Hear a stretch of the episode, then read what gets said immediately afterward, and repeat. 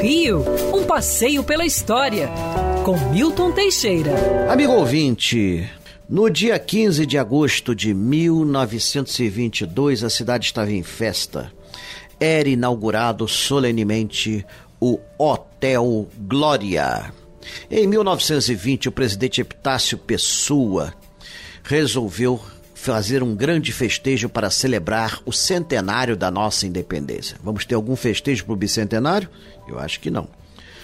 Ah, precisávamos de bons hotéis. E ele chama os dois maiores empresários do turismo. Curiosamente, os dois se chamavam Otávio.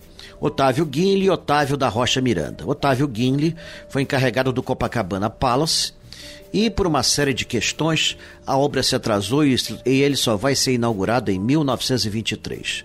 O Hotel Glória, entregue a Otávio da Rocha Miranda, um dos tubarões dos transportes coletivos do Rio, vai ser levado adiante e vai ser completado em 15 de agosto. Projeto do arquiteto José Girra, o Hotel Glória tinha muito mais quartos que o Copacabana Palace. Em seu apogeu, depois de muito ampliado, vai chegar a ter 500 quartos.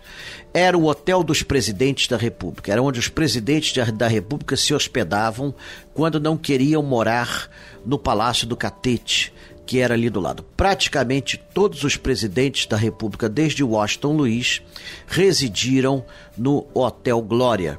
O último foi o ex-presidente Lula. O Hotel Glória ficou nas mãos da família Rocha Miranda, depois a família Guinle comprou uma parte.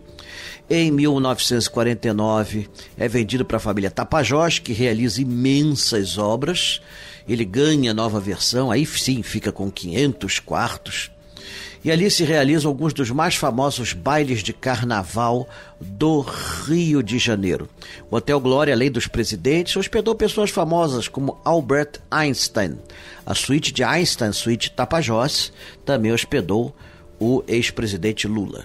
O hotel foi adquirido em 2008 pela EBX do Eike Batista e foi destruído, literalmente.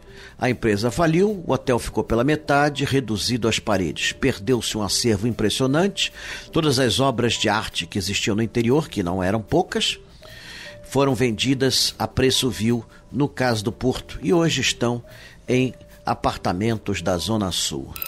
Quer ouvir essa coluna novamente?